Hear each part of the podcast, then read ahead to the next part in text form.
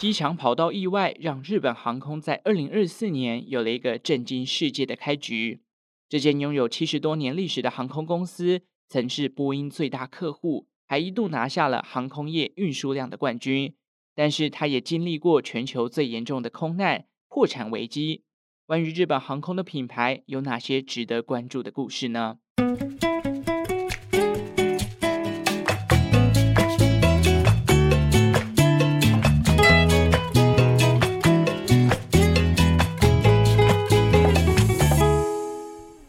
生活周遭的历史大小事，欢迎收听周报时光机，我是主持人派翠克。这一集呢，我们要来讲讲今年初一开局就遇到 trouble 的日本航空。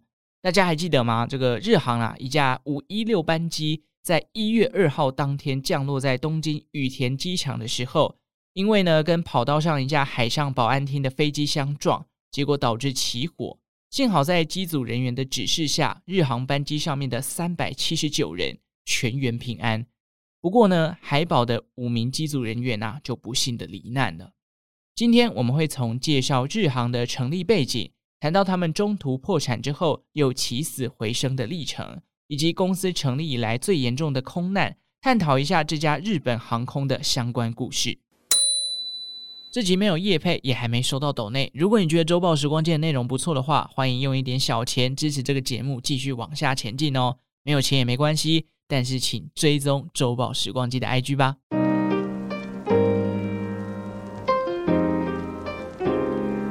日本航空成立于一九五一年的八月。二战结束之后，日本在盟军总司令部的管制之下，其实有好一段时间，他们是没有办法发展任何航空事业的。一直等到一九五零年的六月，韩战爆发，驻日美军开始被调派去支援韩战。这期间啊，相关的禁令也逐渐的松绑了，各路业者呢也开始有意要去成立航空公司。在经历过一段时间的这个日本政府的协调跟规范之下，一家名为日本航空株式会社的公司就成立了。在政府与民间的合作之下，他们是用租用飞机来进行营运的。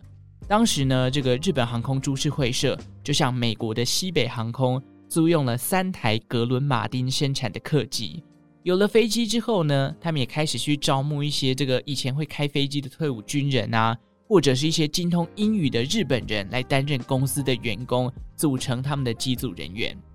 一九五一年的九月，日本跟同盟国签订了旧金山合约，等同于是解除了日本战败国的地位，同时也替日本加入联合国铺路。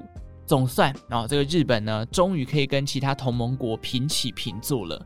签约后的下一个月，这个日本航空株式会社也迎来了他们的定期航班，往返东京的羽田机场、大阪国际机场以及福冈国际机场。后来还多了这个北海道的千岁机场。不过，从这样听起来就知道，他们一开始啊，都是飞国内的航线。那这个日本航空株式会社呢，在营运了一段时间，随着他们租用来的客机啊，这个租约陆续的到期了，再加上一九五三年日本国会通过了《日本航空株式会社法》，将日本航空株式会社呢正名为日本航空，并且政府持有日本航空百分之五十的股权，成为最大的股东。这时候，日本航空就改为一个国营企业的状态了。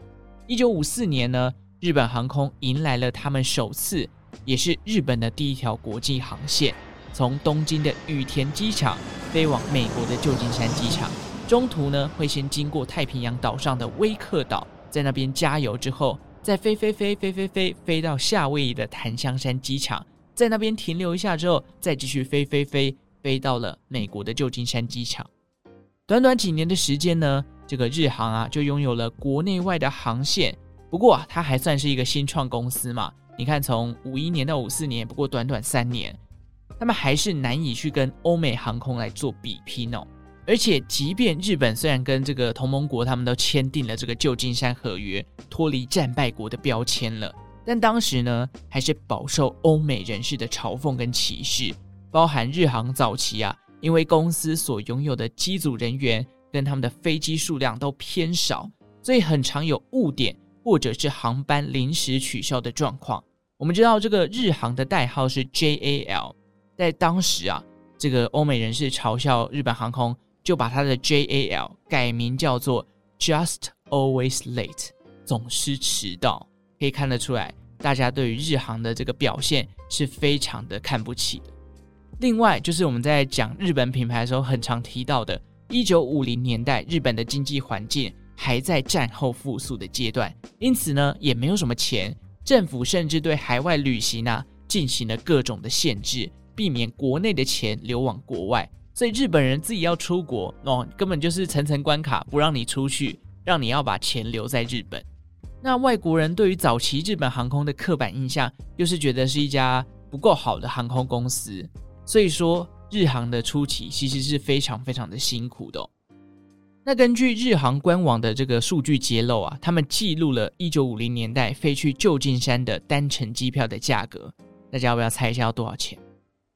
答案是大概五万多块新台币哦。哎，五万块放到现代都觉得有点贵了哦，更何况那个年代哇，真的是天价来着啦。所以说呢，综合以上的原因，日本人要出国非常困难，欧美人看不起日本航空，机票又贵。这真的是困难重重哦。不过对于日本人来说，这个日航啊，不仅仅是企业而已，它更是象征了这个国家的品牌，在国际上还不被认同，因此政府呢也十分的积极，想要扭转这个日航的负面形象。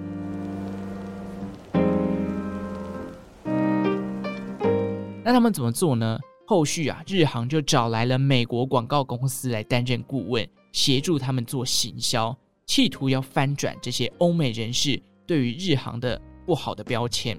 这个广告公司呢，首先推出了日航的 slogan，据说叫做 “Wings of the New Japan”，借由 “new” 这个词汇，希望可以去改变旧时代这个帝国主义时期的日本形象。紧接着呢，他们又安排了日航的空服人员穿上这个日本的和服。我觉得叫这些日本人穿和服是有那么一点文化刻板的印象啦。但广告公司的目的呢，就是要让欧美人士搭乘日航的时候，能够更有出国的氛围。另一方面，也是为了洗刷那种军人啊、日本战机的印象。此外，在机身上面的 logo 也设计出了日航沿用至今的经典红鹤图案。他们的 logo 叫做鹤丸哦。一九五八年，当时的广告总监 Jerry Hoff 将丹顶鹤的形象结合了日本大名家纹的概念，放到了日航的飞机上。由于这个丹顶鹤啊，在其实东方的神话当中，都会跟长寿啊、吉祥啊、和平连接在一起。同时，丹顶鹤本身就是鸟嘛，就是有一种飞翔的感觉。那加上听说丹顶鹤是一个非常非常能飞的鸟类，强大的飞行能力，加上它有吉祥和平之意，让丹顶鹤成为了日航的 logo，并且在一九五九年的时候正式的亮相了。虽然说这个 logo 呢，在二零零二年的时候曾经一度被换掉，但是在二零一一年之后又被拿回来使用了。顺带一提的是，这个 Jerry Huff 啊，非常的长寿哦，他直到去年才因为生病而离世，他享寿九十六岁。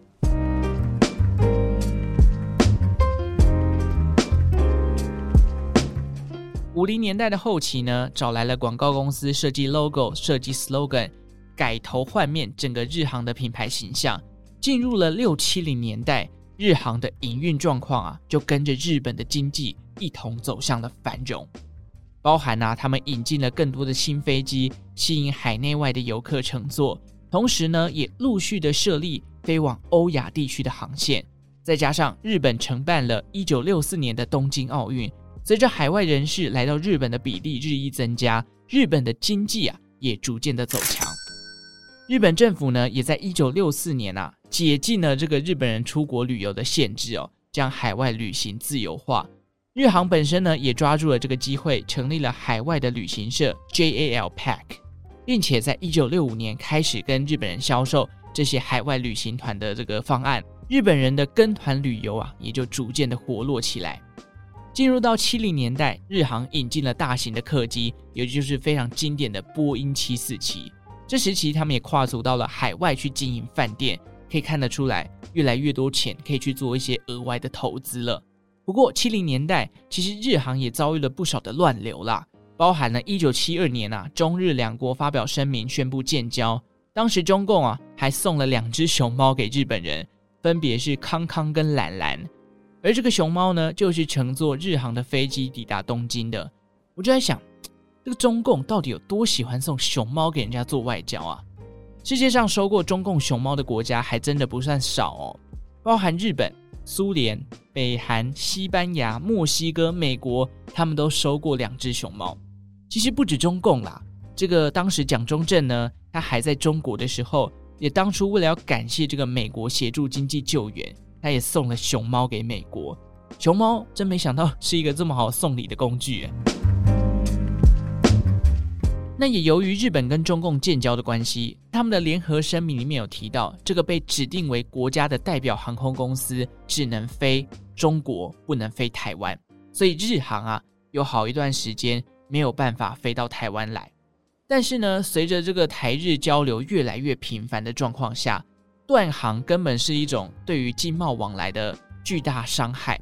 所以后来在一九七五年，日本人希望恢复台湾航班的情况下，日航就成立的子公司叫做日本亚细亚航空，为了要回避这个政治问题啊，这才恢复了飞往台湾的航线。到了千禧年之后呢，这个中共的限制性规定啊，逐渐的被淡化，加上日航呢也完全的民营化了。到了二零零八年，日本的亚细亚航空就收回到了日航内部，日航也就接回了台湾的航线哦。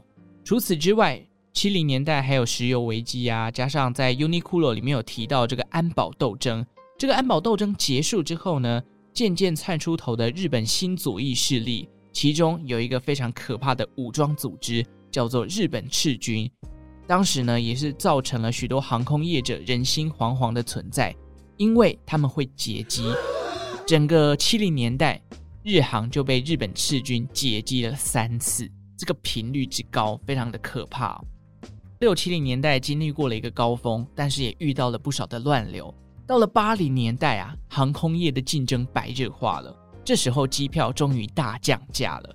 此时呢，日航又受惠于日本经济逐渐的来到巅峰，这个日本人越来越频繁的出国，日航也跟波音公司下单了新的七四七，成为了当时波音公司最大的客户。甚至呢，日航在一九八三年的时候。根据国际航空运输协会公布的数据里面，日航在载客跟载货的运量成为了全球第一名，一举击败了欧美的各家航空公司。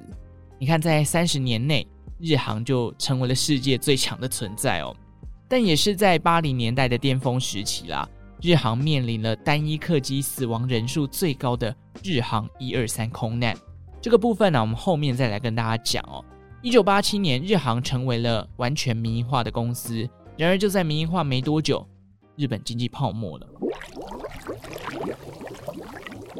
随着这个泡沫来临啊，一九九二年，原本都在赚钱的日航也迎来了第一次的亏损，甚至一度濒临的破产。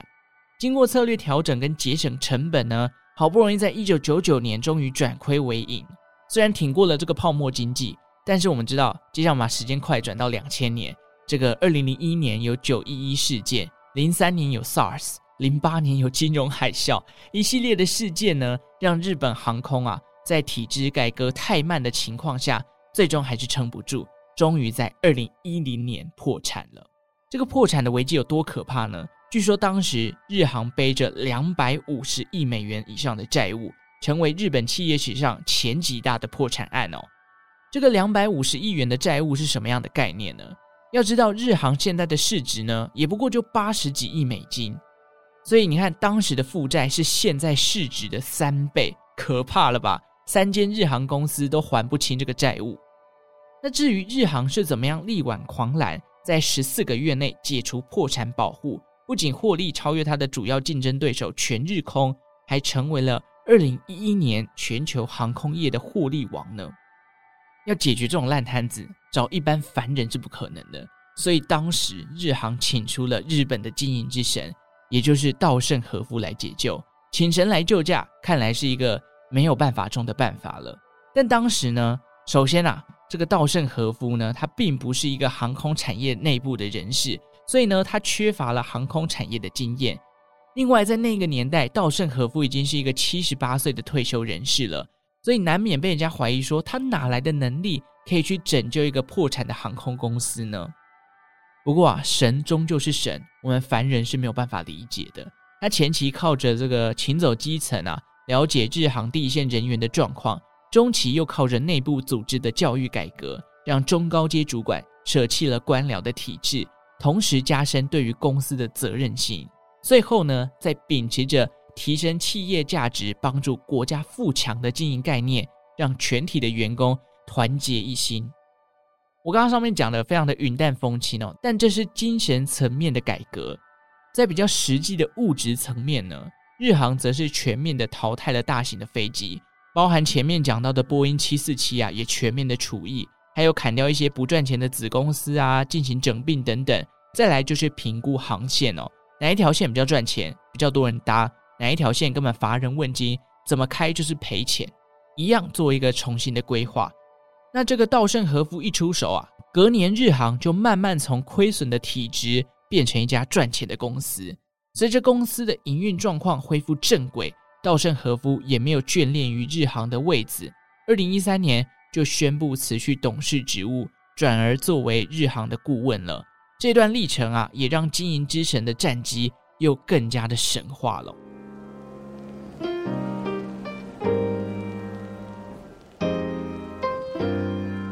日航这家公司的历程，我觉得真的是很戏剧性啊！从一开始不被看好，到后来成为全球第一，到后来又破产，又被经营之神给救起来，真的是非常的戏剧化。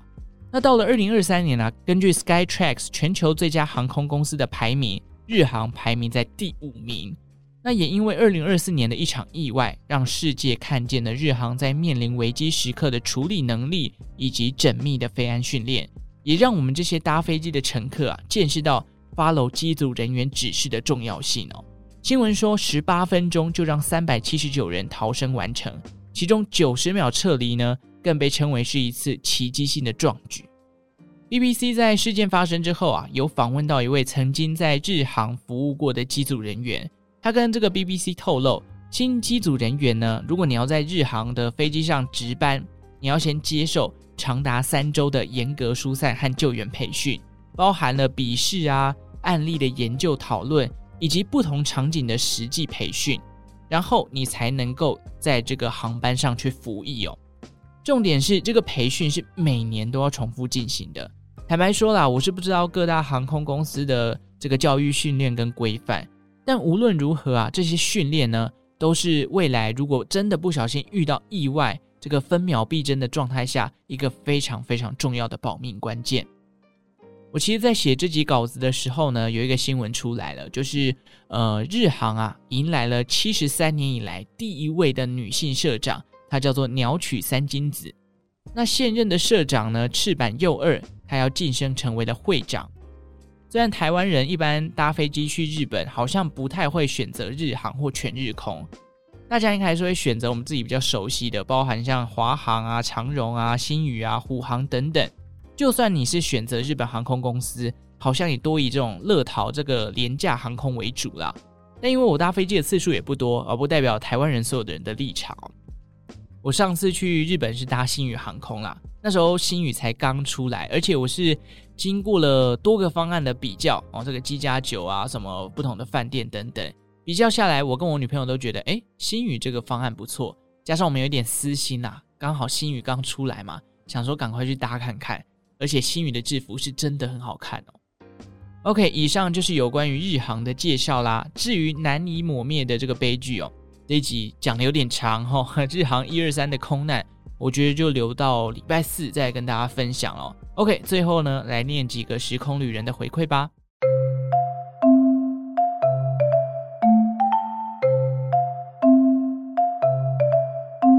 好，Apple Podcast 呢有一个 Soya 七九一二，他说从一开始的节目开始听，陪伴了我上班的日子，这么好的节目真的要五星推推。第一次留评论，请继续下去。好，谢谢 Soya，我会继续努力下去的哦。其实默默呢，又过了半年，周报时光机已经经营三年半哦，这个时间真的非常的快就过去了。我是不求爆红啦，只求节目可以一直缓步的成长，当然呢，偶尔是想要体验一下这个单集下载数突然暴增十倍、二十倍那种感觉。我目前为止，这个下载数都还算是蛮稳定的状态。虽然最近有一点撞墙期，就停滞在那边了，因为这个 Apple Podcast 都不推我的节目啊、哦，没有啦。但是就是希望哪一天呢，突然有一集被大家搜寻到，突然冲一个十倍、二十倍，那个感觉跟中乐透也许有得比哦。再来呢是不能养猫的猫奴，他说超级多元的历史知识，千万不要错过。派翠克加油，谢谢猫奴。哎，身为狗派的我，现在也变成猫奴了，转眼已经当了一年的猫奴了。我真的是狗派支持啊，不过没关系啊，毛小孩多半都是疗愈的哦，只有半夜它会变成恶魔。这个如果你是浅眠的人，我建议你养猫之前还是要三思啊。像我们家车车啊，它半夜有一个三小时起床的一个频率哦。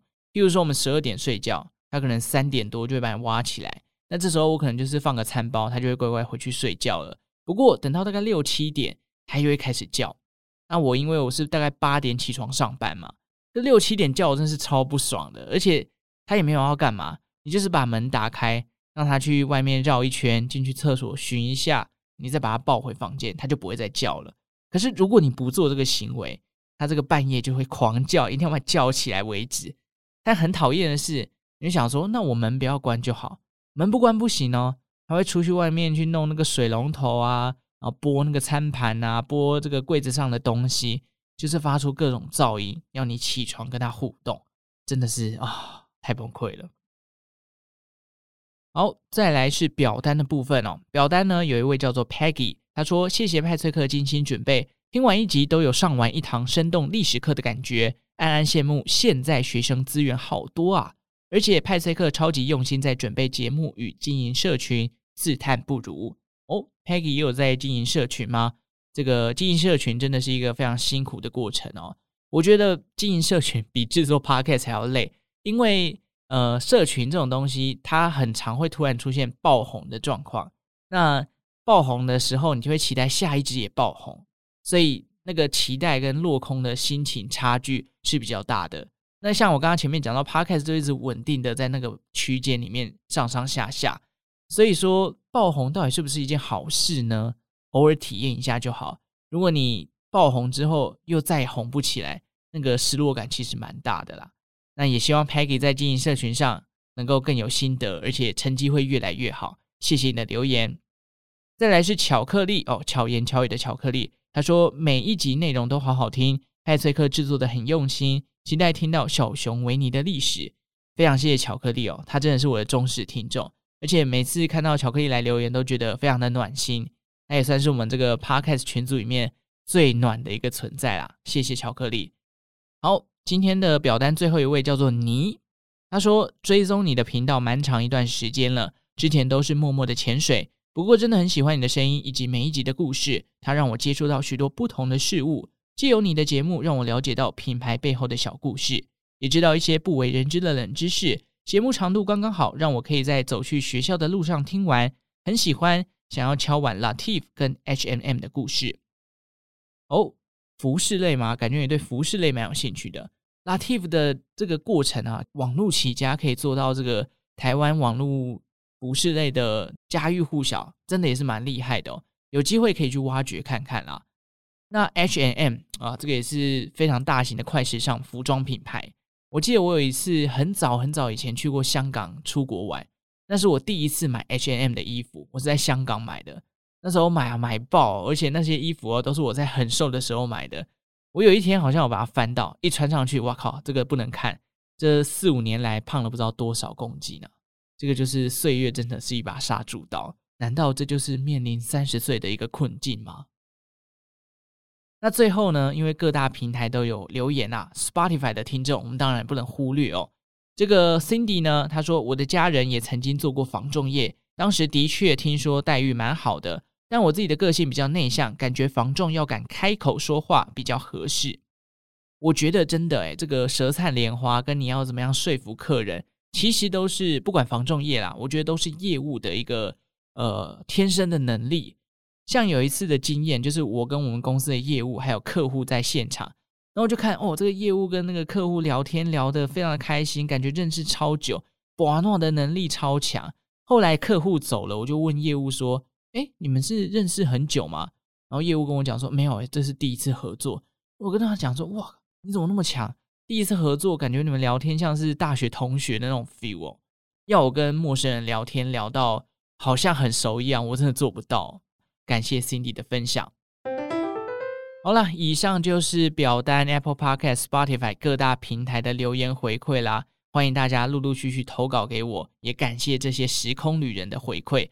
有你们的回馈，周报时光机才有动力继续向前。不求爆红，但有你们稳定的来跟我互动，我就知道啊，这个节目是真的有人在听啦。好，这一集到这边了，五星好评送出来，把节目分享出去。觉得内容不错的话，也欢迎抖内给派翠克。OK，最后感谢正在收听的你，为我创造了一次历史的收听记录。你就下次再见吧，拜拜。